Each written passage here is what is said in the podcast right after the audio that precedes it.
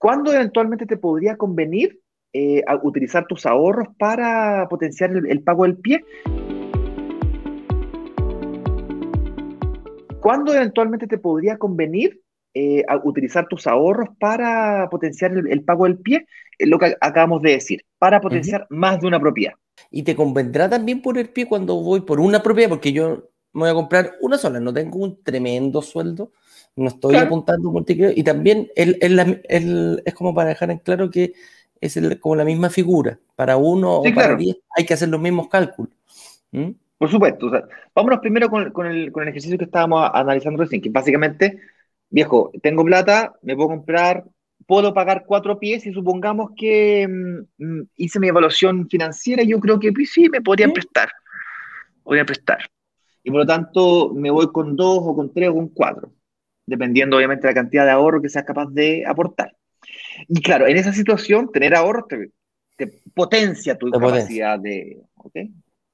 Y la otra situación es la que la mencionabas tú recién, Eduardo, que es, ya, pero a ver, yo me puedo comprar uno y tengo un poquito de ahorros, tengo cinco milloncitos, 10 milloncitos por aquí. ¿Me sirve ponerlos de algo? Porque puedo pagar las 200 lucas, 300 lucas, no, hay ningún problema, las puedo pagar. Y además tengo 10 palitos, 5 palitos. ¿Me conviene ponerlos?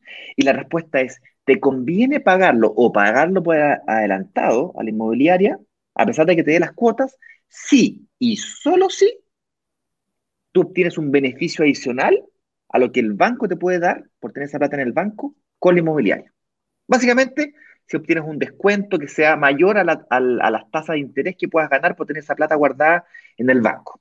Hay gente que tiene la plata guardada en dólares, hay gente que tiene la plata guardada en el colchón, hay gente que tiene la plata en la cuenta corriente, hay gente que tiene la plata en la cuenta de ahorro, en depósito a plazo, fondo mutuo, acciones, bitcoins, en oro y un portfolio de inversión complejo, lo que sea.